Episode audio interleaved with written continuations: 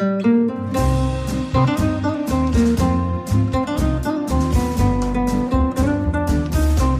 sind beste Freundinnen mit Max und Jakob. Schrei ich oder schrei ich nicht?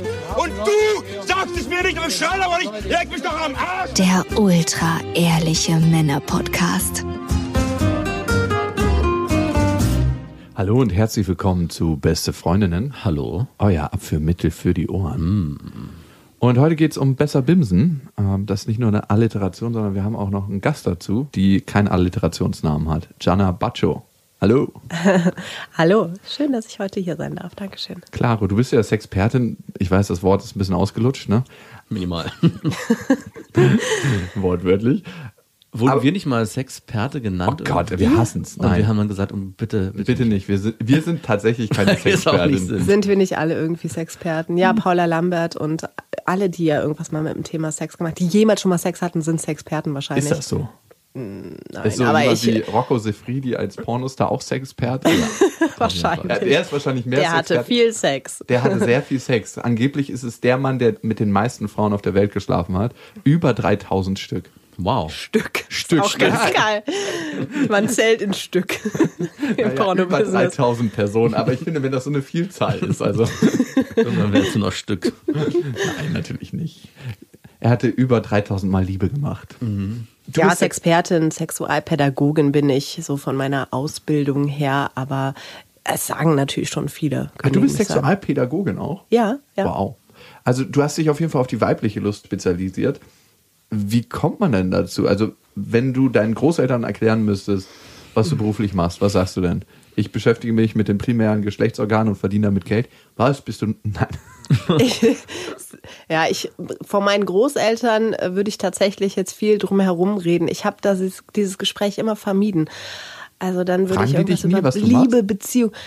Ich glaube, die fragen wiederum eher meine Eltern, was denn das Enkelkind macht. Also nein, die fragen mich nicht persönlich, ich glaube, weil sie ahnen. Äh, do- Doch, meine Oma, die hat mir mal ein Buch über Sex gesch- geschenkt. Ähm, da ging es um kölsche Sexweisheiten. Ich komme ja aus dem Rheinland. Und meine Oma hat das dann irgendwie nur sehr errötet übergeben und hat gesagt, hier, du machst doch irgendwie sowas mit dem Thema. Du machst das doch total gerne. Sex. Machen wir das nicht alle Das gerne. ist irgendwie doch dann unangenehm. Aber ist es schwieriger, mit der Oma drüber zu reden, als mit den eigenen Eltern?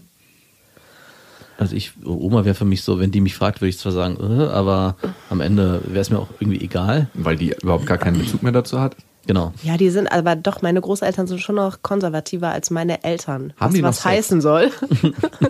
meine Großeltern leben auch bis auf meine eine Oma jetzt nicht mehr und ich glaube, da war nicht mehr viel los. Ah, okay, gut. Wenn die noch Sex hätten, es wäre sehr besorgniserregend, wenn ein Part nicht mehr leben würde. okay, aber das führt uns hier in eine ganz andere Richtung. Okay, wir haben ein paar Fragen für dich. Und zwar, wenn du dich selber einstufen müsstest, auf einer Skala von 1 bis 10. 1 ist so Uli Hoeneß, jemand, der schwitzt beim Masturbieren und äh, vermutlich nicht sehr gut im Bett ist, aber wer weiß, ne? Ja. Und 10 ist so jemand wie Eros Ramazzotti, jemand, der sehr leichtfüßig ist, ein guter Küsser und äh, einfach in seinem Körper zu Hause. Auf der BIM-Skala, wo würdest du dich selber einstufen? Okay, erstmal sind deine Einteilungen ja jetzt, glaube ich, irgendwie deiner Fantasie entsprungen. Woher willst du wissen, dass ein Eros Ramazzotti leichtfüßig und unterwegs ist und wie er gerne sich küsst? bewegt in seinen Musikvideos zu seinen Songs und vermute daraus, dass er ein extrem guter Bimser ist. Vor sind es auch zwei Männer und sie, du musst dich jetzt auf einer Männerskala ein. Oh, noch schwieriger, du hast recht.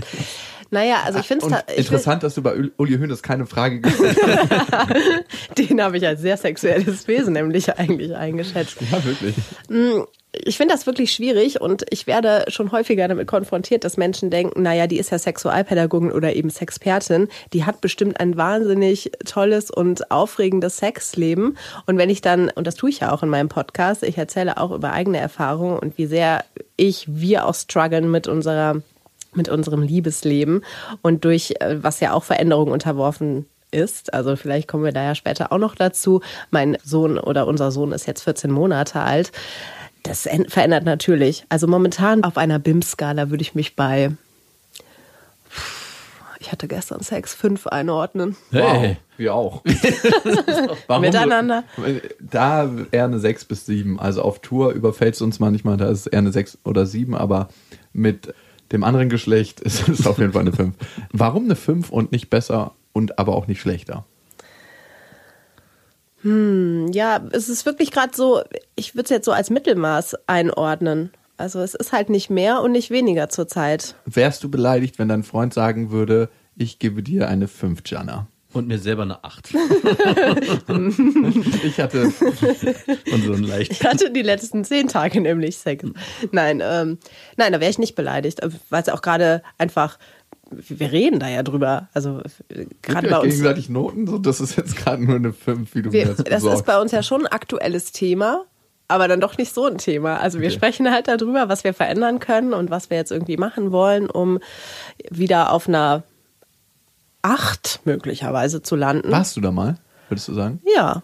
Was war das Höchste, so was du dir selber geben würdest? So, das, Das Once ist ja in a Lifetime. alles sehr Ding. subjektiv. Ja, ne? ja. Also es rein subjektiv auch ist ja- meistens nie eine dritte Person dabei, selten wahrscheinlich. Ich gebe selten eine 10, also eine 9. Eine No- Wow, okay. Ich weiß gar nicht, ob ich einmal in meinem Leben eine 9 gebimst habe. Also nicht eine 9 als Skala, sondern 9 als persönliche Note.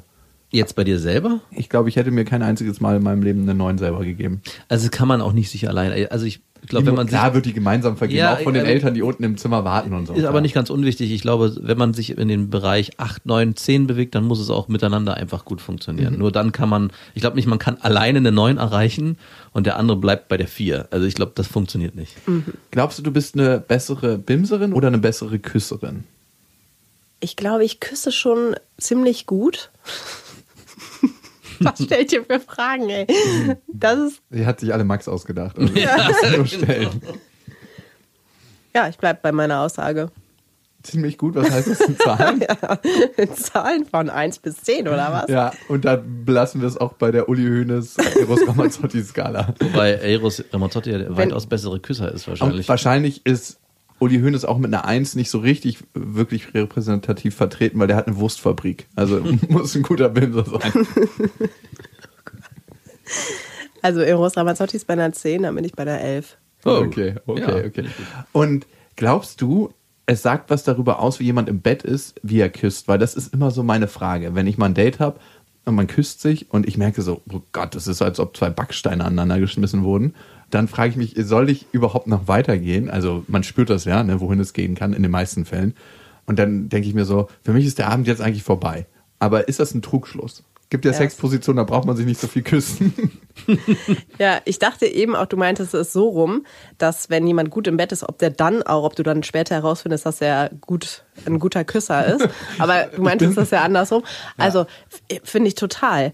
Ich habe ab und zu dann schon keinen Bock mehr gehabt, weiterzumachen, weil ich so gemerkt habe, uh, nee, das fühlt sich gerade überhaupt nicht gut an. Und andersrum wurde das dann noch bestätigt, da ich so gemerkt habe, wow, das, also ich glaube, alleine kann ja jemand auch nicht ein guter Küsser sein, sondern ja nur in der Konstellation mit jemandem zusammen. Und vielleicht Mhm. sind manche, wo ich sage, oh, der küsst ja wie ein Backstein, gibt es noch einen anderen, das passt da total gut. Ein anderer Backstein Ein anderer- ja, Zement. und das ist doch dann super, wenn die doch gut da miteinander klarkommen. Die müssen sich aber erstmal finden, die dazu, davor gehen die viele Backsteine an die Lippen. Also ich habe das schon erlebt, eine schlechte Küsserin und dann doch super im Bett. Also das, ich war auch äh, entsetzt, dass es so funktionieren kann, aber das geht. Was hat die denn so gut gemacht, dass du sagst, das war so schön? Im Bett dann? Ja. Das war einfach, wie, die, die hat sich dann doch sehr gut bewegt im Bett. Und ich dachte halt, gerade das Küssen auch, der Umgang mit der Zunge und dem Mund, das gehört auch, ist auch eine Form der Motorik, also dass man das auch gut bewegen können muss, damit auch das andere sich gut bewegt. Aber das ging, obwohl das eine gar nicht funktioniert hat, war das andere super. Glaubst du, wenn du deinen Vater küssen würdest, lieber Max, könntest du herausfinden, ob er mal ein guter Küsser war? Ich hatte mal einen Kumpel, der hat seinen, selbst noch mit 30 zur Begrüßung seinen Vater dann auf den Mund so einen Bussi gegeben. Und als ich das gesehen habe, dachte ich so, "Hm, was ist hier los? Aber da sage ich jetzt nicht viel zu, wir kommen aus einer italienischen Ja, Familie, stimmt, ja, da gut, wird sich viel geküsst. Ja, Auch mit Zunge? Mit Zunge nicht, aber auf den Mund schon. Aber so richtig mit feuchten Lippen? Nee, mm, warte, warte. erstmal nass machen. Ach wirklich, ihr küsst euch alle auf den Mund in eurer Familie? Ja, das ist, Alle mag ich nicht küssen, aber Also schon viele. trotzdem um die Familie. Oh, ja. Das ist ganz schlimme Erinnerung. Einer hatte wieder Herpes. Die Familie kommt. Die Familie Batscho kommt. Alles schön mit Herpes. Ich weiß aber auch, dass, dass manche Ex-Freunde auch davon ganz schön abgeschränkt waren. Ja, natürlich. Ja, ist Abturner, wenn du deinen Großvater so richtig intensiv begrüßt. Ja, intensiv. Das war kein langer Und Kuss. dann kommst du irgendwie fünf Minuten später an und willst mir einen Zungenkuss geben.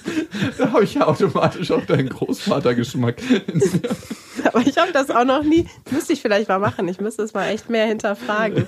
Bitte, bitte putz dir erst die Zähne, bevor wir miteinander schlafen. Ich kann gerade nicht. Hast du heute wieder, du schmeckst so komisch, hast du heute wieder deinen Großvater geküsst. Der herbe, der herbe Geruch aus Italien. Ja, komisch, so eine Großfamilie, ne? was die so für Riten und Bräuche haben. Darum gab es auch in Italien oder gibt es auch in Italien wahrscheinlich eine viel stärkere Familienbande und ähm, so Übertragung in andere Dörfer und so, das hat gar nicht so stattgefunden. die Lust wird genau hier in diesem Haushalt Es aus zirkuliert ja nur in einer Familie. Das reicht schon. Da fließt ganz viel sexuelle Energie. Mit wie vielen Jahren hattest du dann erst? okay, das geht zu weit. Ähm, zurück zum Ernst des Lebens. Wie ist das denn so? Du weißt ja wahrscheinlich mehr als der Durchschnitt über Sex, ne? Also als der Durchschnittsbürger, als der Durchschnittswurstfabrikant. Womit wir wieder bei Uli sind. ist es schwer, da manchmal den Kopf auszustellen? Also wenn jetzt, wenn du Sex hast mit jemandem, zum Beispiel mit deinem Freund, ne? Zum Beispiel mit deinem Das ist ein Freund. gutes Beispiel. Ist Ja. ein gutes Beispiel, weil das vorkommt. Ist es dann manchmal so, dass du denkst, oh, nicht den Finger so, so erreichst du nicht meine Klitoris und so kannst du nicht stimulieren. Ich habe kein fucking Lubbellos da drunten, die funktioniert mit Druck und nicht mit Reibung oder was, was auch immer du dann denkst in dir. Ist das manchmal so? Ja, das ist schon so. Ich glaube auch schon, dass mir das hier und da im Wege stand und steht. Auch das steht immer wieder bei uns auch zur Debatte, ob das eigentlich ein Problem darstellt, dass ich äh, Sexualpädagogin bin und so viel Theoriewissen habe. Musste er sich von dir schon mal so eine Schulung anhören, so eine PowerPoint-Präsentation, so bevor wir jetzt weitermachen, ich kann es nicht mehr ertragen. Erstmal hörst du dir diesen zweistündigen Vortrag an. Nee, also ich finde das eben auch manchmal unangenehm, dass das dann so, Halt, so sehr zum So Mittelpunkt nicht. ist. Ja, also ich, ich würde schon sagen, das kann im Wege stehen, wenn ich aber es schaffe, dann meinen Kopf auszuschalten. Also ich, so habe ich noch nicht darüber nachgedacht, da ich dann gedacht habe, hm, jetzt, hm, ja doch, das habe ich schon gedacht. Nicht so viel an der Klitoris, mach mal so und so. Mach da ja. unten nicht so viel an meiner Klitoris, bitte. Gibst du denn auch so Aber das ist, glaube ich, auch noch. nee. Aber ich glaube, das ist auch normal. Ich glaube, es kann von Vor- und von Nachteil sein. Ich meine, dadurch kann ich natürlich jetzt auch Sachen ganz klar betiteln. Und Ach, sagst du ihm das? Gibst du ihm wie Michael Schumacher war ja so ein guter Rennfahrer, nicht nur weil er ein guter Rennfahrer war, sondern weil er auch sehr viel über die Mechanik des Autos wusste. Ne? Er konnte immer, wenn er in die Boxengasse reingefahren ist, zu seinen Mechanikern genau benennen, äh, mir kribbelt's unter der linken Arschbacke, es muss irgendwas an der Radaufhängung vorne rechts irgendwie äh, schief sein. Ist das genauso bei dir, dass du deinem Freund dann sagen kannst, du, wie du meine Klitoris da bearbeitet hast, mehr Druck mit den rechten Mittelfinger? Und wenn ja, welche Anweisung gibst du ihm da? beim Sex nicht so konkret. Und auch danach vermeide ich es dann so ein Fachjargon aufzusetzen. Das ist schon unsexy. Habe ich, glaube ich, auch noch nie gemacht. Aber ich kann, glaube ich, schon relativ konkret sagen, mach mal nicht so feste, mach mal lieber so, ich mag es lieber ähm, kreisende Bewegungen. Keine Ahnung, ich glaube, das muss gar nicht so kacke klingen. Also das glaube ich. Währenddessen oder danach? Weil es ist ja so, das kenne ich von mir zum Beispiel, während des Sexes ist es manchmal unangenehm zu sagen, dass es unangenehm ist. Man macht das eher mit Körperstellung. Also manche Frauen blasen extrem krass doll, ne? Und benutzen auch so ein bisschen die Zähne dabei. Was Und wenig, noch, wenig Spucke. und wenig Spucke, was ich noch nie so richtig verstanden habe. Und manche benutzen nur so die Lippen und dann denke ich mir, du bist doch keine Gummipuppe. Also es gibt ja ganz unterschiedliche Techniken, die jeder für sich verfolgt. Und währenddessen sagt man ja dann meistens nichts als Mann, oder ich zumindest nicht. Ich krümme mich dann meistens nur so Schmerzen. Also du versuchst das dann immer über Mimik, Gestik. Genau, Ja. Body Language ist da meine Sprache, die ich wähle. Zuckst du dann so zurück immer mehr? Und Genau, und so, du magst Blasen nicht so. Und ich so, äh, doch, aber nicht bei dir. Nein, Oh, voll Quatsch. unangenehm. Aber das ja nicht so versuche ich. Hm? auch. Ja, doch schon auch über Körpersprache. Und er dass ich mich dann komplett zurückziehe und einfach rausgehe.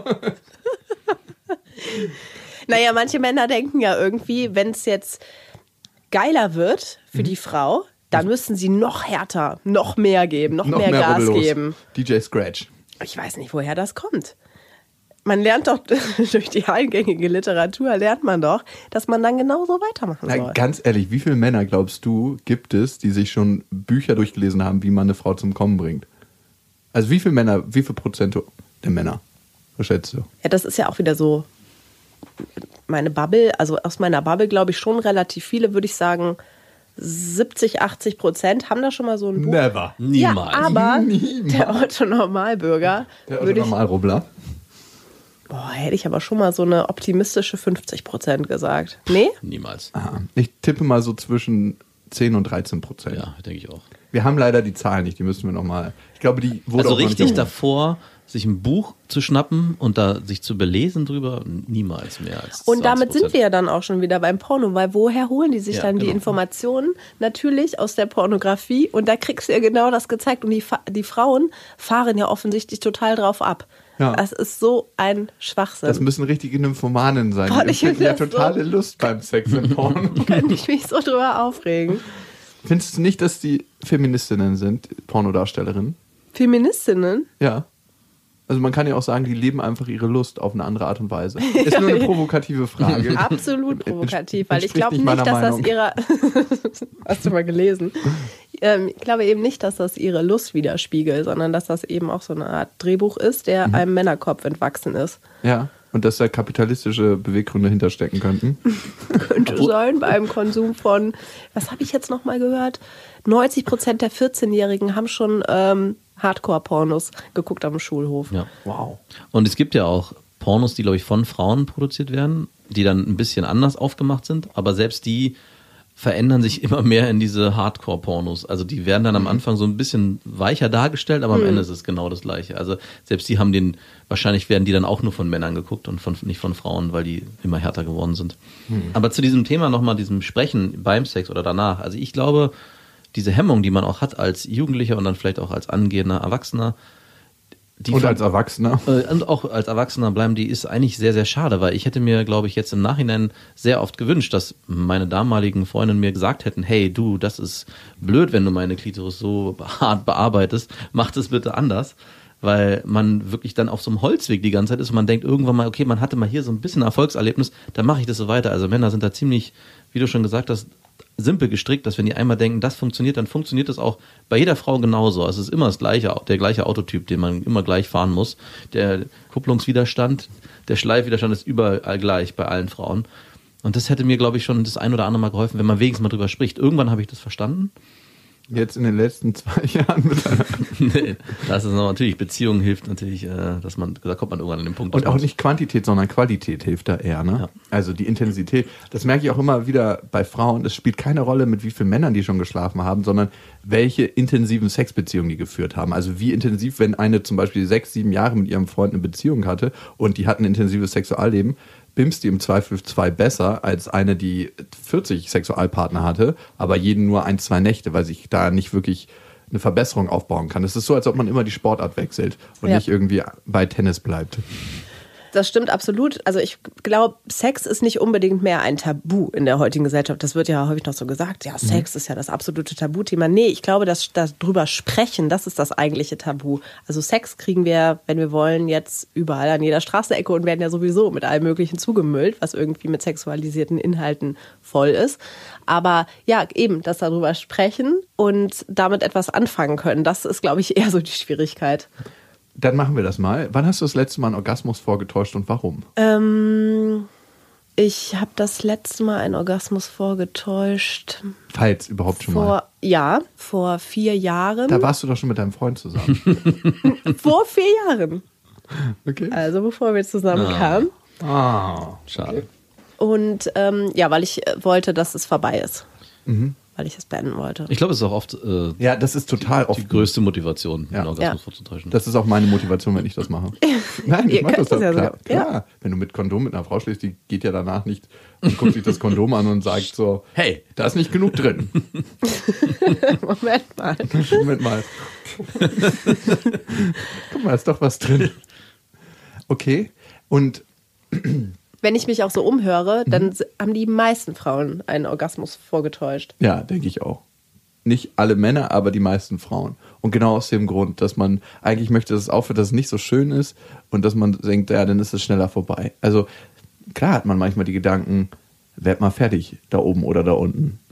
Ja, also Frauen haben das ja auch. Ne? Es gibt ja manche Männer mit so einem krassen Leistungsgedanken, die dann da irgendwie jetzt stundenlang durchtouren können. Und das ist aber nicht unbedingt vielleicht jetzt gerade in meinem Sinne. Da muss man schon mal vortäuschen.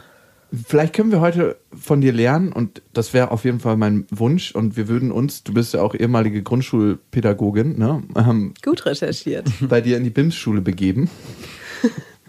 ähm, was kann ich lernen? Also wenn ich jetzt mit meinem Alter mit ein, zwei Frauen Verkehr hatte und mir so selber eine 5 geben würde auf der BIMS-Skala, was glaubst du, kann ich aus dem Handumdrehen besser machen? Oder wie kann ich meine Sexualität verbessern? Ja, wenn wir jetzt mal bei heterosexuellem Sex bleiben. Meistens also das- außer auf Tour mit Max. Ja, genau. Da äh, kann ich dann später noch dazu kommen, was äh, man über Männer lernen kann. Aber wenn wir jetzt davon ausgehen, du hast mit Frauen Sex, dann würde ich dir auf jeden Fall als erstes sagen, jede Frau ist anders. Also das, was du jetzt Oh vielleicht da nein. gelernt hast, Oh das äh, kann sein, dass das jetzt deiner nächsten Partnerin gefällt, aber die Wahrscheinlichkeit ist groß, dass du noch etwas dazulernen darfst und dass du dein Repertoire erweitern darfst. Also lass dich darauf ein und finde heraus, was dieser Frau gefällt. Wie finde ich das heraus? Ja, indem du auf ihre Körpersprache hörst, auf ihre Stöhnbarometer und auf das, was sie womöglich sagt. Okay, beim Stöhnbarometer. Woher weiß ich, dass es Dass das Stöhn- echt ist. Ah, ah, dass es echt ist und dass es stöhnende Lust und nicht stöhnende Schmerzes ist. Weil manchmal, also sorry, dass ich das so sagen muss, ich frage manchmal nach, weil das so komische Geräusche sind dabei, dass ich denke, die Frau hat dabei Schmerzen und ich werde dann immer so richtig zornig äh, zurück angepöbelt. Ja, mach weiter. und ich so, okay, sorry, ich wollte nur mal nachfragen und dann denke ich mir immer, es ist noch nicht mal mehr okay nachzufragen. Ja, ich glaube, das sind dann auch so die äh, restlichen Körpermerkmale, Körpermerkmale, also die, die, die Körpersprache ist da wahrscheinlich auch ausschlaggebend. Ist sie dabei jetzt gerade verkrampft? Also merkst du das vielleicht, dass sich so die Vagina um deinen Finger rum verkrampft oder um deinen Penis herum? Oder merkst du, nee, sie ist gerade total entspannt und genießt das und hat eine entspannte Gesichtsmimik. Wobei das ist auch nicht immer unbedingt ein Indiz dafür, dass es gerade nur geil ist, weil natürlich bringt auch Körperspannung was und kann ja auch dazu verhelfen, einen Orgasmus zu bekommen. Es ist gar nicht so einfach. Aber du machst es da ja schon ganz richtig, dass du nachfragst. Und dann zornig zurück angemacht werde. Mach weiter, sonst vergesse ich mich Jetzt ist doch alles vorbei, jetzt musst du wieder von neu anfangen. Und jetzt mal ein singuläres Körpermerkmal, wovon mir Max berichtet hat. Wenn die Frau beim Doggy Style nicht ins Hohlkreuz gehen möchte, sondern immer einen runden Buckel macht, ist das eher ein Zeichen des Schmerzes oder ein Kamel.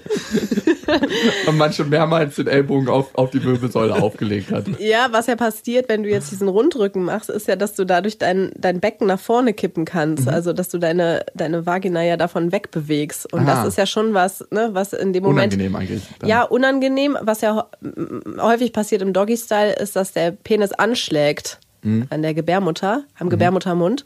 Und das ist halt echt schmerzhaft. Also es kann auch ein Lustpunkt sein, aber gerade wenn so ne? ja genau, aber gerade wenn du halt so hart dagegen schlägst, dann kann das schon mal schmerzhaft sein. Es kann sein, dass der Rundrücken jetzt erstmal dazu halt hilft, dass der Penis nicht so leicht anschlägt. Und es gibt ja diesen sogenannten Zelteffekt. Habt ihr davon schon mal gehört, Nee, dass sich die nee. Vagina dann so aufmacht? Also bei Erregung wird die Vagina nach hinten ja auch weiter. Und das habt ihr vielleicht schon mal beim Sex gemerkt, dass Das merkt man beim Fingern manchmal. ja und dass die Frau dann mit der Zeit mehr aufnehmen kann. Und Beim Fingern denke ich mir dann manchmal, das ist so wie in so einer Höhle und dann denkt sich mein Finger, oh, wo bin ich? Und dann fällt oh. Echo, Echo, Echo. Ja. Ich bin mal in so einem Bergwerk gewesen in Polen und da war das auch so. Da war unter der Erde auf einmal so eine Kathedrale, die sich aufgemacht hat, wo Hochzeiten stattgefunden haben. Geiles und dieses Bild, Bild. habe ich dann immer, Ja. dass mein äh, Lachs eine Hochzeit feiert mit der Punani und ähm, in dieser Kathedrale der Lust. Ich Ja. dachte, du wolltest nicht heiraten. Nur diese Heirat. Nur Mann. diese Heirat. Diese ganz Wie stehst du zur Heirat? Habe ich auch noch ein diffuses Verhältnis zur Heirat. Wenn dein Freund dich jetzt fragen würde und sagt, du, wir haben uns eh schon gebunden, wir haben ein Kind, also gib auf. Würde ich aber, glaube ich, trotzdem noch sagen, puh, lass uns noch irgendwie ein bisschen warten. warten. Aber das sind eher so deine italienischen Wurzeln, hard to get. So. Ja, das ist, ich finde es auch im Moment ist es gar nichts Besonderes. So, das wird so viel geheiratet. Natürlich, es leben nur noch Spießer in den Städten. Hat nichts gegen Heirat, aber das ist auch meine Haltung, mein, meine Frustration über Beziehungen und meine gescheiterten Beziehungen, dass ich so einen Blick da drauf habe. Ich gönne auch Max seine gute Beziehung nicht.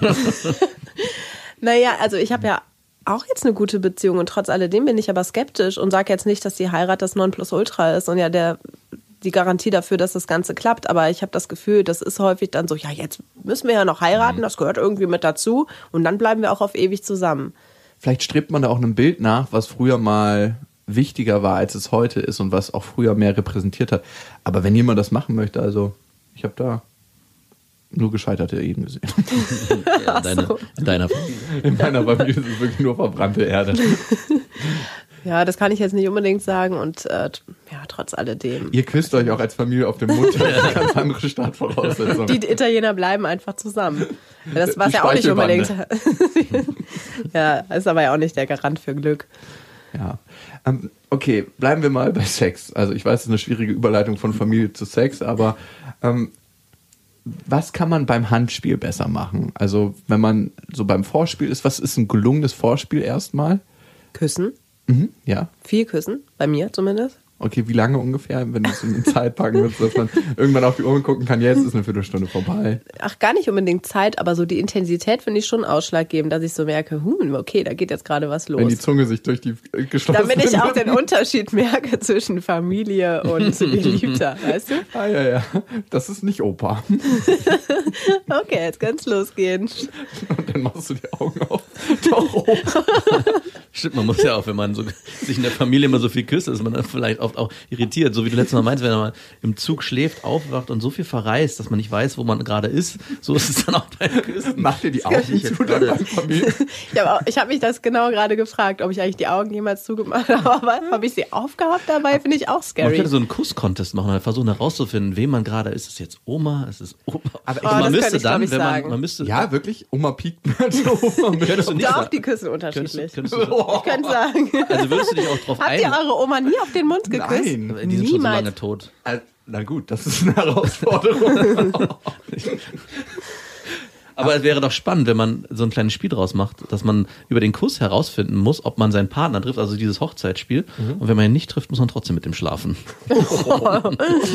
Ich, behaupte, wetten das mäßig, Ja. top die Wette gilt, ich könnte das. Okay. okay. Und inwiefern küsst Oma anders als Opa? Als, als letzte Familienfrage vielleicht.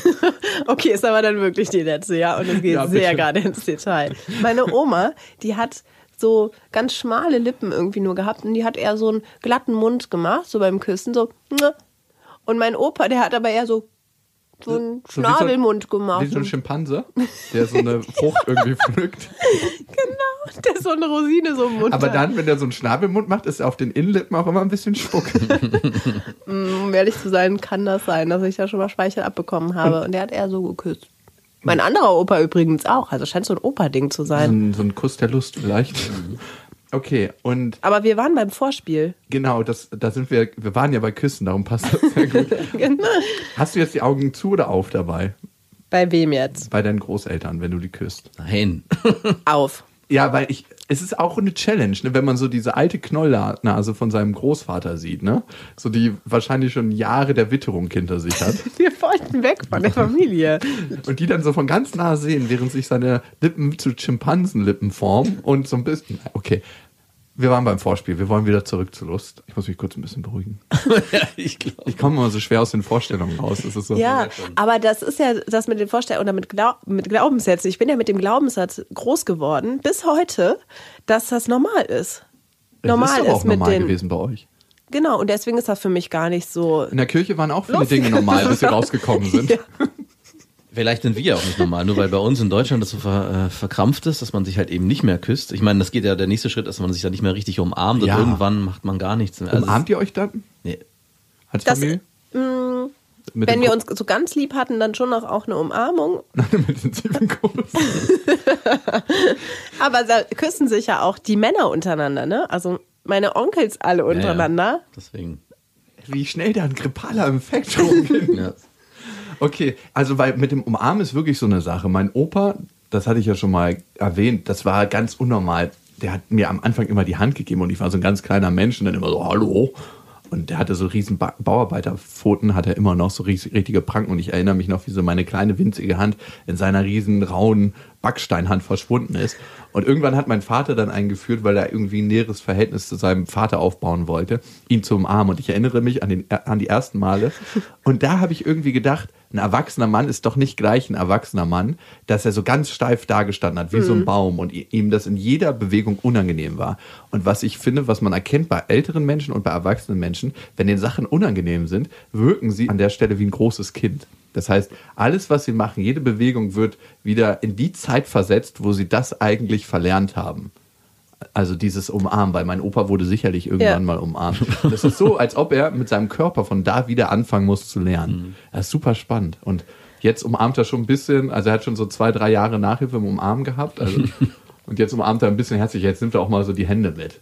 Und manchmal umarmt er ein bisschen fester und dann denke ich, Opa stirbt. Das ist eine Verabschiedung.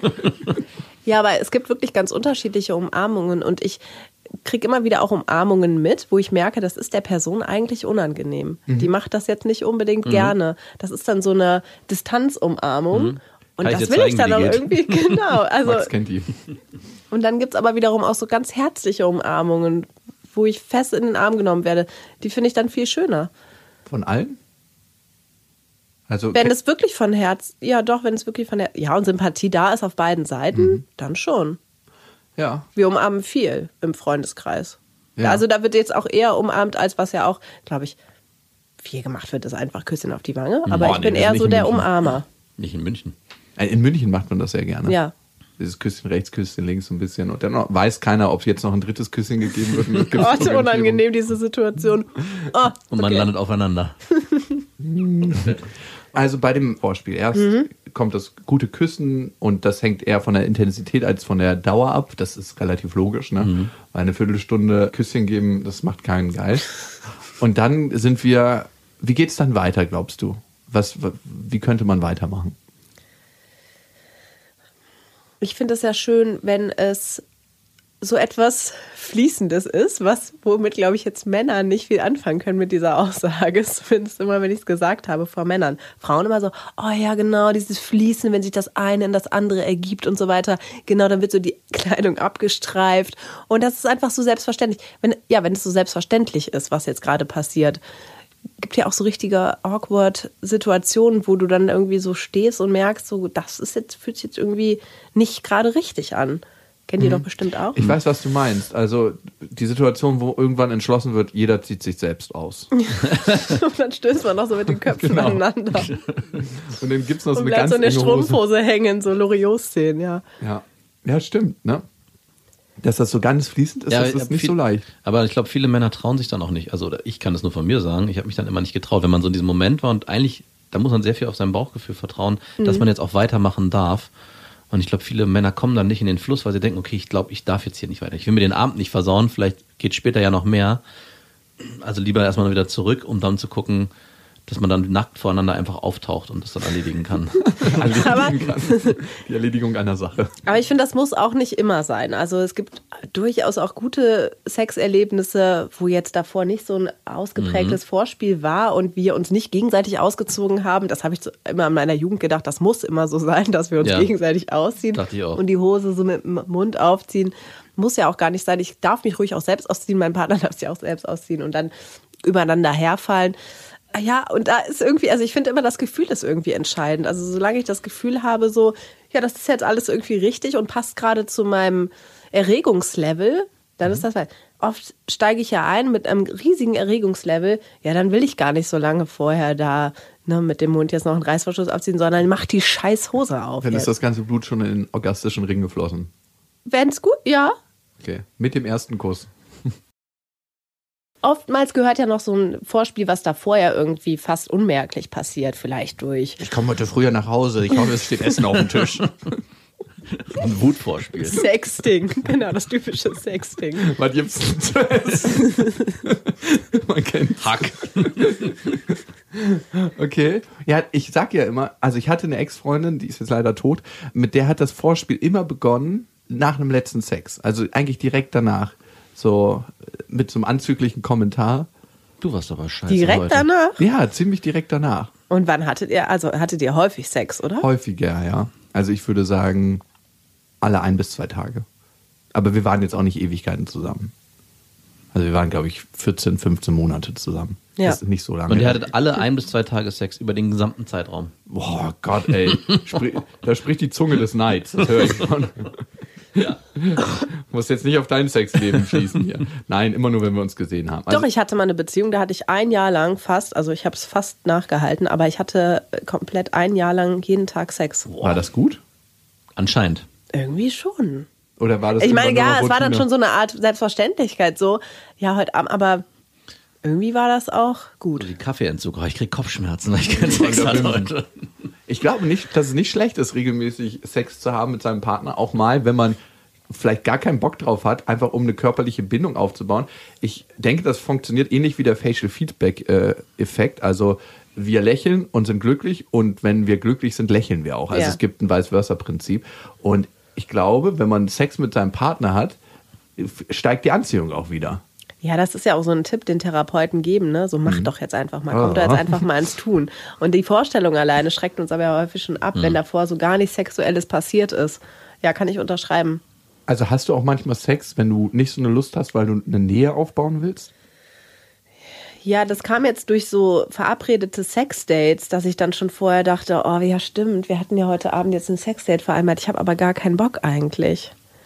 Wow, das klingt so nach Verpflichtung, ne? Ja, und dann war es nachher doch, doch, es war gut. Es war doch nicht so scheiße, wie ich dachte.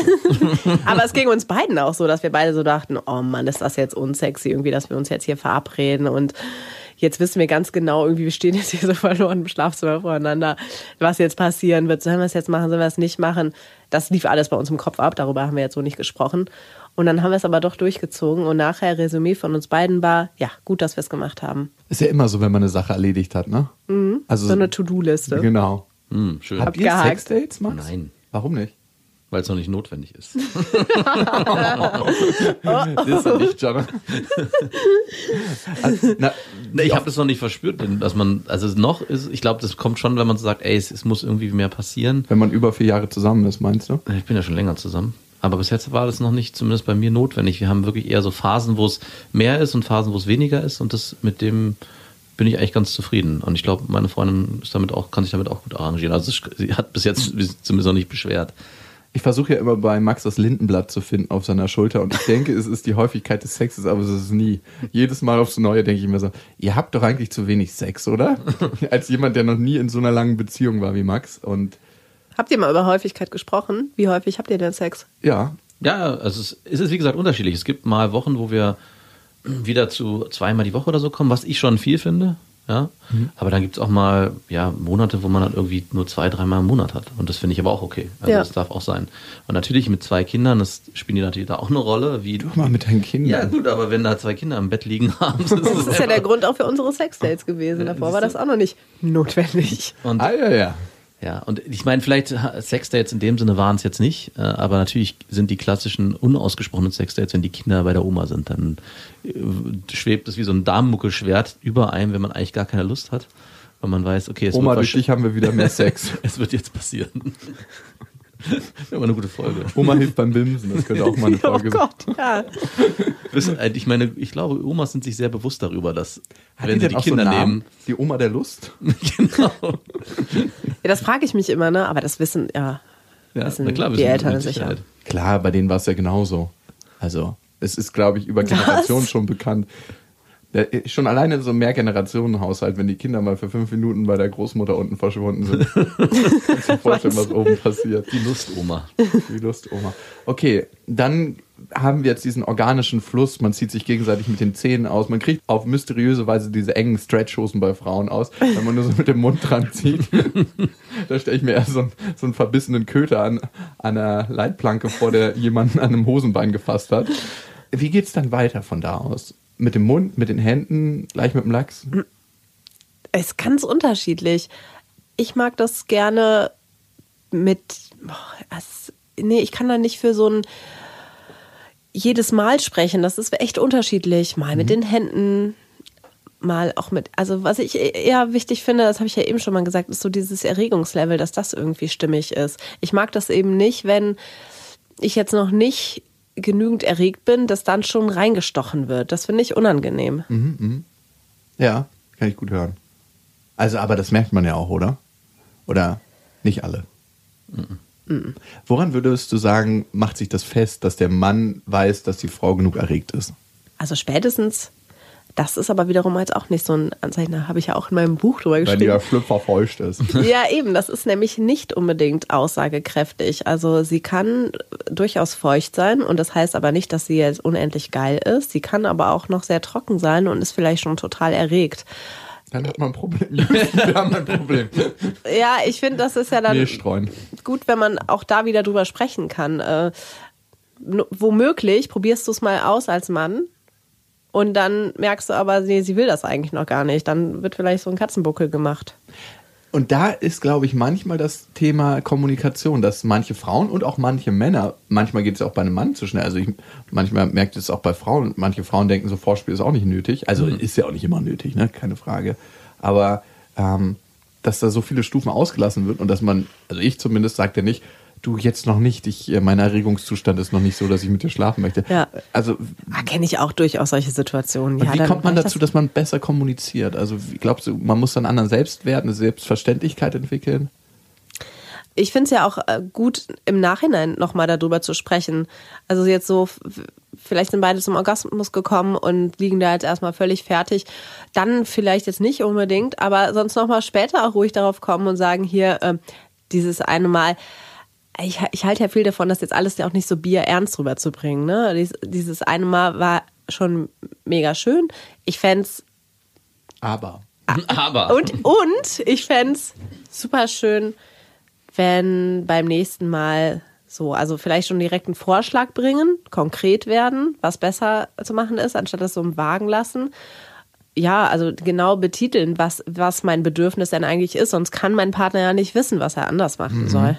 Das ist auch generell in Beziehungen so ein Thema, ne? Be betiteln, was dein Bedürfnis ist. Und ich finde, das fühlt sich aber oftmals so vulnerabel an. Also man fühlt sich so zerbrechlich und schwach, wenn man sagt, was man sich wirklich wünscht.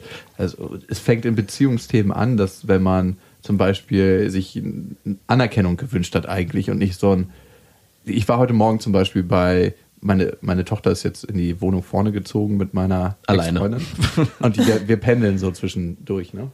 Und ich war heute Morgen in der Wohnung. Ich komme mal, ich stehe mal um äh, 5.50 Uhr auf meistens oder manchmal ein bisschen früher, aber so ist meine Zeit. Und dann bereite ich so eine kleine Schale vor, damit ich Frühstück machen kann drüben. Ja. Äh, Achso, die du dann mitnimmst mit. Und dann äh, gehe ich mit der ähm, Schale die Treppe runter und wieder hoch, schließe die Wohnung auf und ähm, mache so Frühstück und kümmere mich um sie, dass meine Ex-Freundin weiter schlafen kann. Und die meinte irgendwann nur, und dann habe ich mit ihr noch gespielt und so, das ist mir wichtig, einfach diese, diese Rituale einzuhalten. Und dann meinte sie einfach nur so, na, hast du hier wieder eine Stunde 15 rumgestört? Ich so, wow. Ja. Und dachte mir, du alte Pfad, ey.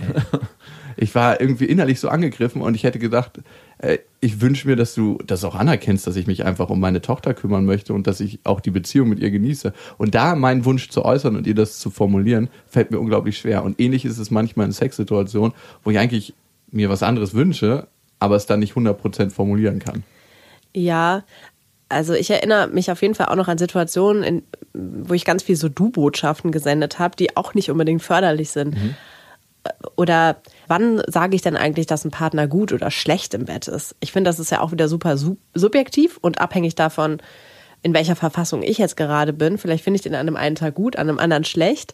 Aber zu, grundsätzlich zu sagen, na, derjenige ist schlecht im Bett oder derjenige, der hat es überhaupt nicht drauf mit dem Vorspiel, ist halt eigentlich auch wieder richtig nicht GFK-mäßig. Ne? Also gewaltfrei zu kommunizieren ist echt eine Herausforderung und ich muss mich selber immer wieder auch erinnern, okay, was will ich denn eigentlich in der Situation? Was ist mein Bedürfnis dabei? Und auch mal das Ganze drumherum mit Gefühlen und mit Verletzungen und so weiter auszuschalten, sondern jetzt erstmal nur das zu sagen, was im Grunde war, um dann daraus mein Bedürfnis abzuleiten. Dann machen wir mal so eine GFK-Formulierung eines zu schnellen Vorspiels. Es macht mich traurig, dass du. Ach nee, da ist eine Du-Botschaft drin. Ja, Es macht mich traurig, dieses Vorspiel erleben zu müssen. Ja, erstmal sagst du ja, was du, wenn die Kameras jetzt aufgezeichnet hätten, was objektiv zu, so. zu sehen war sozusagen. Wir hatten ne? ein Vorspiel, das zwei Minuten war. Du hast mich kurz, es wu- wurde kurz geküsst und dann hatten wir Penetrationssex. Und dann kommt die Ich-Botschaft, ne? Ich fühle mich traurig und allein, wenn ich keine Verbindung zu dir spüre. Ich wünsche mir, und dann kommt der Wunsch, ne? Ja. Ich wünsche mir ein längeres Vorspiel, in dem ich Vertrauen und eine Verbindung zu dir aufbauen kann. So ungefähr. Ja, genau. Und wenn wir schon dabei Wenn- sind, du, dein Penis ist zu klein. genau. Nein, Pain. Und da darf dann auch wieder die Du-Botschaft. Rosenberg würde das wahrscheinlich genauso machen. Und bei mir wäre die Lanze dann lange schon unten.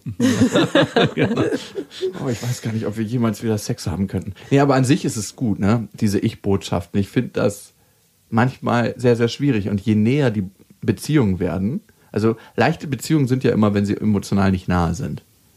Und wer weiß, wie eng dann die Beziehungen sind. Und je enger die Beziehungen werden, desto schneller rutscht man auch in seine alten Muster rein. Ne? Ja. Diese, wo man schon längst hat, denkt, man hat die hinter sich gebracht und man ist. Äh, Ja, weil dieser enge Partner das super toll in dir triggert. Mhm. Was dich halt aufregt, ne? was wäre das für eine Sache bei dir? Mm. Außer das kurze Vorspiel. Also das, ja, Moment, ich muss jetzt mal gerade überlegen, das jetzt auf Ich weiß, auf ich stelle auch eklige, beziehen. fiese Fragen. Ja. Ja, also sowas wie genau jetzt eben nicht drauf zu, zu achten, was gerade so für eine, für eine Atmosphäre ist oder, oder wie ich jetzt vielleicht vorher drauf war. Also jetzt davon auszugehen, wir, wir haben jetzt Sex, komme was wolle, aber vielleicht nicht zu gucken, okay, aber eigentlich habe ich jetzt den ganzen Tag irgendwie den Kleinen gehabt und bin jetzt gerade fertig. Können wir vielleicht erstmal irgendwie, also kann ich mich gerade erstmal so ein bisschen in Stimmung versetzen. Ich will jetzt noch nicht sofort loslegen. Und das habe ich eben auch äh, letztens echt un-GFK-mäßig dann formuliert und habe halt gesagt, ich so, ich mag diese Fickerei einfach nicht. Also so hast so, du es gesagt? ja, oder so, ähm, ich mag das, also das ist ja dann auch sehr scheiße allgemein formuliert, so, ich mag das gar nicht so gefickt zu werden. Es ist ja voll doof, stimmt ja gar nicht. Ab, ab und zu magst du es ja mal. Ja, manchmal mag ich das ja schon. Und das ist ja dann total blöd, das jetzt meinem Partner um die Ohren zu hauen. Mhm, weil das so, ein, so, eine, so was Ver- Generelles aufstellt, ne? Kommt ja dann auch schnell, ne? Dieses immer machst du bla, nie machst du didede. Meine Sekretärin bei der Arbeit. Aber in meinem Kalender zu seinem Sexdate steht doch Ficken. Ja, wow. Also mich als Mann würde das schon ganz schön treffen, wenn ich das hören würde von meiner Freundin. Ja. Wenn Ich will nicht so ficken. Äh, Oder ich will nicht immer so ficken. Ich will nicht immer so gefickt werden. Du denkst dir so, Oder ich will nicht. Nein, aber ich finde schon, das hat auch so eine Berechtigung, wenn man. Also ich glaube, ich, man, ich würde schon verstehen, dass es nicht um immer geht, sondern um mal. Also, also du hast es ja nicht gemeint, ich, du meinst ja nicht, ich will generell nie wieder Sex haben, sondern Ja. es geht ja um die Härte des Sexes. Ich Aber habe es dann auch später spezifiziert, was ich da jetzt eigentlich meinte. Und Aber vielleicht, vielleicht doch, du hast recht. Wenn so im ersten Moment könnte schon das Gefühl entstehen, ich mache hier was falsch. Ich tue vielleicht auch meiner Partnerin weh mit dem, was ich mache, weil sonst würde dieses nicht so hart formulieren. Doch, es könnte schon sein. Ich glaube, was so weh tut als Mann in der Situation, wenn man das hört, ist, dass man seinen eigenen Egoismus versteht, dass man eigentlich mit der Frau geschlafen hat, ohne mit der Frau in Kontakt zu sein und äh, seinen Schuh durchgezogen hat, weil man so geil war, notgeil, was auch immer. Und eigentlich will man ja seiner Partnerin was Gutes tun oder mit ihr zusammen in Verbindung Spaß haben. Und man versteht dann erst, dass es ja, ich möchte nicht sagen, eine Mini-Vergewaltigung war, aber ist jede Form des nicht in Kontaktseins mit seiner Partnerin beim Sex eine mini, mini, mini, mini, also ist vielleicht ein zu hartes Wort, weil Vergewaltigung ist, aber vorbeigebimst vielleicht. Ja, vielleicht eher das. Und das Genau. versteht man, glaube ich, und das tut so weh. da, echt, das verstehst du dann? Okay. Nee, wenn man darüber nachdenken würde. Ich würde es nicht sofort in der Situation. Ja. Weil dann würde ich mich ja auch nicht, dann würde ich nicht in die Reaktion gehen, sondern eher in die Trauer, so dass ich sage, wow, wenn ich das höre, macht mich das ganz schön traurig. Und ich kann dich ganz gut verstehen, wenn ich nochmal in unser Sexerlebnis reingehe. Das wäre die Marshall E. Rosenberg-Antwort und diese Ja. reflektierte Antwort. Aber ähm, ich wäre wahrscheinlich so, ja, ähm, so selten wie wir bimsen, da platze ich ja fast. Ja, oder, hä, aber das hat dir doch jetzt letzte Woche noch total viel Spaß gemacht hier. Ja. Ja, krass. Und wozu führt das dann, wenn ihr so, wenn du so einen Ausspruch hast? Im Grunde führt es ja zu was Positivem. Also natürlich ist es im ersten Moment blöd, sodass wir dann aneinander clashen und dass dann auch Verletztheiten auf beiden Seiten irgendwie da sind. Aber grundsätzlich hat es uns dann schon wieder mehr zueinander gebracht, weil wir drüber gesprochen haben. Ja, dann war, es war dann erstmal unsachlich, aber dann nachher schon, okay, worum geht's uns denn eigentlich jetzt? Ne? Wir nehmen mal die eine Schicht jetzt runter, was steckt denn eigentlich da drunter? Und das ist eben genau das, was du gesagt hast, dass ähm, mein Bedürfnis war ja eigentlich Verbindung. Ich wollte Verbindung herstellen und jetzt nicht auch noch den Sex so unverbunden haben. Also ich meine, unser Alltag ist ja unverbunden genug, weil wir uns nur zwischendurch sehen, vielleicht äh, nur irgendwie organisatorische Absprachen treffen und dann auch noch jetzt Sex so anonym, hatte ich keinen Bock drauf. Sondern das war dann für mich, also mein Wunsch war dann danach, da, lass uns doch das jetzt zumindest irgendwie so als verbindendes Glied haben. Aber kommt natürlich nicht zustande, wenn man den Rest schon nicht ganz in Verbindung ist. Ist ein Trugschluss. Also ist schwieriger, verbundenen Sex zu haben, wenn man davor schon nicht in der Verbindung ist, wie man sie sich wünscht.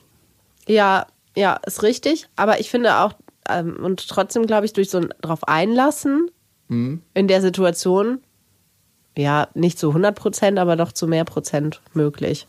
Ja. Im Hier und Jetzt. Also in der Situation, nicht im Hier und, hier und Jetzt. In der Situation, ja. Ja, okay, verstehe ich. Wir sind immer noch beim Vorspiel. Das ist auf jeden Fall ein langes Vorspiel. Das Echt ist ein sehr, sehr langes? langes Vorspiel. Also mittlerweile. Das gefällt mir. ja, genau. Nein, nicht immer. Okay, Vorspiel kann sehr unterschiedlich aussehen. Bei der Penetration, was kann man richtig machen und was ist falsch? Oder was fühlt sich oft falsch an? Ja, also was sich ja unangenehm anfühlt als Frau, ist auch das, was wir schon gesagt haben, dieses schnelle Eindringen und nicht auf Körpersignale achten, die vielleicht sagen, ich mag es jetzt eigentlich erstmal langsamer, ein bisschen ruhiger. Und jetzt bist du drin und merkst, okay, ich schlag da an. Es ist eigentlich noch nicht die Erregungsstufe da, die das jetzt zulassen würde. Mach mir den Buckel. Dann Mit dem Ellbogen auf, auf die Wirbelsäule. darf ich in dem Moment dafür sorgen, dass meine Partnerin mehr erregt ist. Durch Also wieder von vorne. Küssen, durch langsam herantasten, langsamere Bewegungen machen, auch mal verharren. Ich glaube, das ist auch so ein Trugschluss, dass wir denken, dass Sex halt immer nur aktiv und rein, raus, rein, raus, rein, raus. Die Vagina, die reagiert vor allem auf Druck. Und deswegen ist ja auch so dieses vermeintliche Klischee, dass Frauen eher auf dicke Penisse stehen als auf äh, lange, weil dieser dicke Penis mehr Druck ausüben kann. Und ja, wenn wir zwischendurch mal verharren einfach in der Situation, dann kann auch sowas wie ein Gefühl entstehen und so dieses Gespür dafür, aber was, was passiert denn da jetzt eigentlich gerade unten? Ah, okay, also ne, das ist ja jetzt nicht das, was dann in meinem Kopf vorgeht. So, da wird jetzt Druck auf meine Vaginawand ausgeübt. Aber das ist das, was passiert. Und die Klitoris, das ist vielleicht auch noch einfach gutes theoretisches Wissen, was äh, man als Mann haben darf, dass die Klitoris größer ist als Die ist dieser überall, kleine ne? Knubbel. Genau, die befindet sich ja ähm, unter den Schamlippen und auch noch um den Vaginaeingang he- herum. Und das heißt, wenn ich da jetzt Druck ausübe, dann wird die ja auch berührt. Also deswegen mache ich gar nicht so gern diese Unterscheidung zwischen klitoralem vaginalen Orgasmus. Letztendlich ist es halt ein Orgasmus und der wird ausgelöst. Letztendlich ja sowieso hier in unserem größten Lustorgan, in unserem Gehirn. Okay. Und deswegen auch, da spielt ja noch viel mehr ein, jetzt zum Thema Erregung, als nur unten die Stimulation an meinen Genitalien. Deep Talk, äh, Dirty Talk, nicht Deep Talk. Dirty Talk. Deep Talk. Erst Deep Talk, dann Deep Talk Dirty Talk. auch. Doppel D. Berühren, den restlichen Körper mit einbeziehen. Hilft dir Deep Talk selber? Äh, Dirty Talk. Deep Talk machen wir hier gerade. Mir hilft das Max sehr, ist, ja. Max ist ein krasser Deep Talk-Spezialist. So hat er ganz viele Frauen rumgekriegt. Ja, du kannst früher. es dir nicht vorstellen. Jetzt bin ich nur ein Dirty Talker. Das Trauma der Frauen aufgemacht und in dieser Verwundung ist er reingegangen mit seinem Lachs. Also jeder hat halt eine andere Methode. Ne? Und Max, wie du schon am Anfang richtig gesagt hast, jeder bleibt bei dem, was funktioniert. Ne? Irgendwann warst du in der Methode verhaftet. Ja. Aber ich habe mich dabei auch eine Weile erwischt. Ne? So richtig schmutzige, tiefe Gespräche mit der Frau führen, wo man genau wusste, es interessiert einen eigentlich nur so semi, aber manche Frauen reagieren da extrem stark drauf, wenn sie das Gefühl haben, verstanden zu werden. Aber nicht auf dieser Ebene, ich verstehe dich und ich fühle da so mit, sondern eher, wow, der stellt genau die Fragen, die mir noch nie jemand gestellt hat. Okay, also so, du meinst jetzt als Dosenöffner sozusagen? Maximal, ich nie. Ist klar. Aber es gibt eigentlich keine fiesere Methode, ne? Die ist auch super einfach, wenn man sie irgendwann mal verstanden hat. Boah. Besonders als Sozialpädagoge fällt dir das leicht. Ne? Oh Gott, oh Gott. Handwerkszeug, was man lernt. Eigentlich viel, viel sinnvoller als so ein Psychologiestudium. Ne? Also in der Lebenspraxis. Und dann kann man irgendwann daraus auch, weiß ich nicht, Therapieformen entwickeln. Das Problem ist ja immer, du hinterlässt ein Schlachtfeld. Du machst diese Frau auf, machst sie vulnerabel, schläfst da mit ihr und das ist so wie in ein Land eindringen, dort Krieg anrichten und keinen Wiederaufbauplan haben. Verwüstung oder was? Es ist wie Afghanistan Ja. am Ende. Okay. Das ist politisch korrekt eigentlich. Afghanistan? Also zum Beispiel, also ich habe nicht von einem Wiederaufbauplan gehört, den George W. Bush hatte, als er in Afghanistan einge Dass man so die ist. Frau öffnet und so verwundbar hinterlässt. Müssten wir mal die Afghanen und die 60 äh, verschiedenen Minderheiten in Afghanistan fragen. Also, Oder die Frauen. ja. Das ist politisch nicht korrekt und auch äh, lusttechnisch nicht korrekt, glaube ich. Aber Max, wenn du jetzt nochmal auf dem freien Markt wärst, was würdest du anders machen als vorher? Ich glaube, ich würde auf jeden Fall schneller zum Punkt kommen und vorher schon gucken, dass. Ja, ich glaube, früher war ich auch viel, viel notgeiler. Da war es mir auch nicht so wichtig, was für innere Qualitäten die hat, sondern vor allem habe ich auf äußere Merkmale sehr viel Wert gelegt und das, wenn es gestimmt hatte, war das dann auch okay. Das würde ich, glaube ich, so nicht mehr machen, weil ich natürlich jetzt weiß durch eine Beziehung, dass guter Sex erst dann entsteht, wenn man sich auch wirklich kennenlernt und dieses rabiate, diese rabiate Fickerei auch zu nichts führt. Das führte nichts. Darf zwar auch mal sein, aber, aber ich glaube, ich würde diesen, diesen Seelenficker-Modus in der Form nicht mehr so anwenden. Ich habe ihn, glaube ich, auch nicht äh, so, so wie du es beschreibst, schon sehr, sehr hart. Ich habe das nicht nur so instrumentalisiert. Ich habe da schon auch, war da schon auch mitfühlend. Ja, Also, aber das war ja auch ein unterbewusster Prozess. Also ich will jetzt nicht für deine äh, letzten Jahre der Bimserei sprechen. Das wäre auch ein bisschen überheblich, wenn ich in jeder Situation mit drin gewesen wäre. Leider nicht.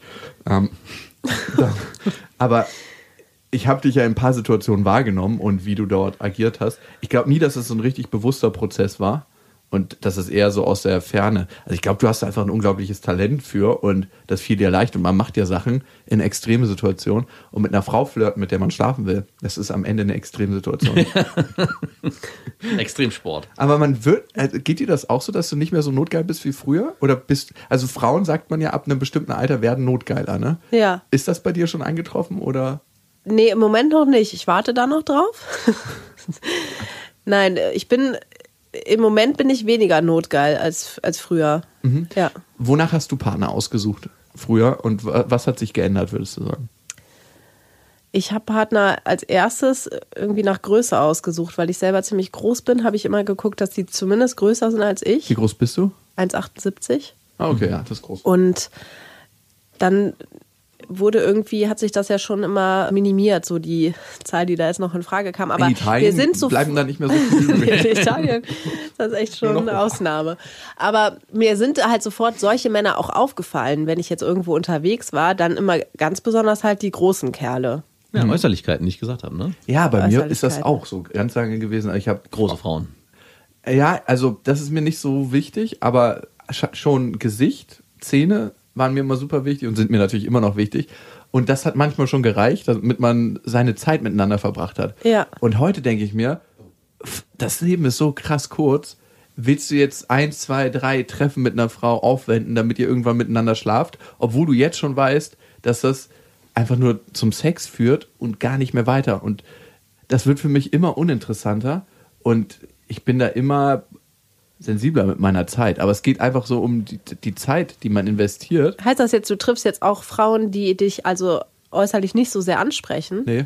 Wollte ich gerade genau die gleiche, Oder, äh? die gleiche Frage. die Ja, das heißt einfach, Oder du kommst schneller zum Punkt mit den. Nee, nee, also es heißt eigentlich, dass ich Frauen, die ich nicht spannend finde, schneller aussortiere. Ja, das, was das ich auch gesagt Ah, habe, was ja. ich glaube ich auch machen oh würde. ja, das kann ich sehr gut nachvollziehen, ja. Dass ich denke, okay, die gefällt mir optisch und die hat was Geiles, aber wenn sie redet, dann denke ich mir so, wow, worüber willst du dich mit der in zwei, drei Monaten unterhalten? Da kommt jetzt schon gar nichts zustande. Ja, bei mir war es dann auch irgendwann so, dass ich mich darauf eingelassen habe, dass jemand jetzt vielleicht nicht diesem Raster entspricht von, okay, der muss jetzt mindestens 1,90 groß sein, muss perfekte Zähne haben und muss dann noch Humor haben. Doch, Humor ist schon extrem Oh wichtig bei Gott. mir. Also auf der Humorebene würde ich keine Kompromisse machen. Ja, ähm, dass ich da auf jeden Fall Abstriche gemacht habe dafür, dass ich eben mit jemandem einen ganz tollen Abend verbracht habe und gedacht habe, doch, das finde ich jetzt irgendwie doch sexy. Mal gucken, was was Gefühl wird. gemacht. Und dann habe ich mich halt irgendwann gefragt, okay, kann ich darüber hinwegsehen? Ja, und ich konnte darüber hinwegsehen, dass er jetzt nicht 1,90 groß war, sondern dass wir gleich groß waren und das ging auch echt lange gut. Ja. Doch, kann ich bestätigen. Ich guck mal, wohin sich das bei mir entwickelt. So, jetzt sind wir mit dem Sex fertig. Das war jetzt, ähm, Sind wir. Sind wir durch? alle sind gekommen. Herzlichen Anwesenden. Glückwunsch. alle Anwesenden sind gekommen.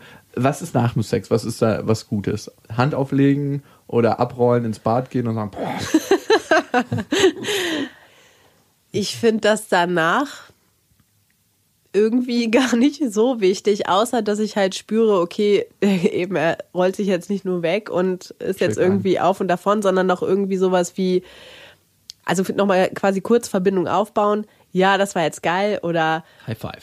vielen Dank dafür. Ein Kuss. So, da gibt es jetzt auch keinen kein Standard irgendwie, aber doch nochmal kurz Verbindung aufbauen, so, ja, okay. hast du geil gemacht.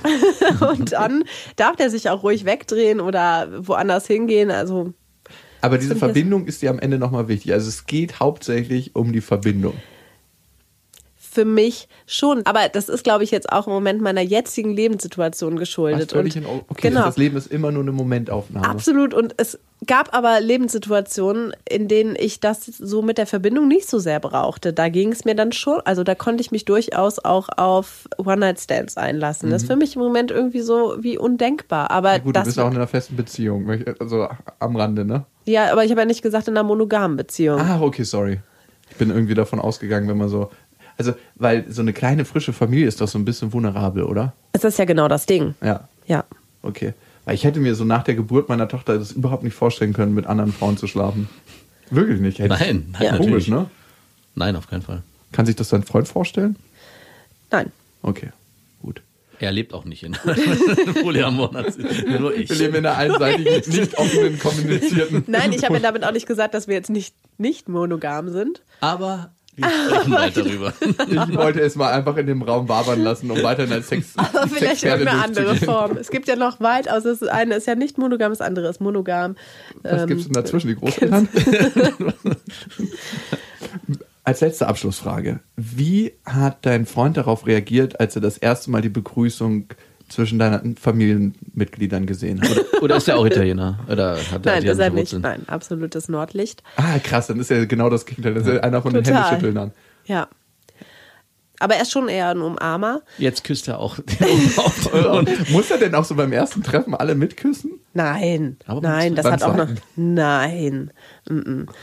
Das findet er, glaube ich, zwischen den Männern befremdlich. Hat es auch, glaube ich, mal so gesagt. Oder war das jetzt ein Ex-Partner? Aber es kam schon häufiger mal so dieses, ja, hm, das ist aber komisch irgendwie, warum machen die Männer das jetzt auch so untereinander? Zu dem Rest, irgendwie, dass ich meine Opa küsse und so weiter, hat er noch nichts gesagt. Aber er hat wiederum auch gesagt, er findet das total schön, dass das bei uns so eng ist. Also wir haben halt so eine ganz enge Familienbindung auch. Das gibt's wiederum bei ihm nicht. Und das vermisst er so ein bisschen. Machen mal ein bisschen slicker bei Zunge, ne? Im Norden. okay. Wenn ihr mehr von Jana erfahren wollt, Jana Baccio, dann schaut einfach ins Buch rein. Du hast ein Buch rausgebracht äh, zur weiblichen Lust und vor allem, wie man die sich bereiten kann. Hand drauf heißt das, ne? Ja, Und du hast auch einen eigenen Podcast. Wie heißt der? love your sex. Hm, Love Your Sex. Vielen Dank, dass du da warst. Ja, vielen Dank. Ja, danke euch. War sehr schön. Das waren Beste Freundinnen mit Max und Jakob. Jetzt auf iTunes, Spotify, Soundcloud, dieser YouTube und in deinen schmutzigen Gedanken.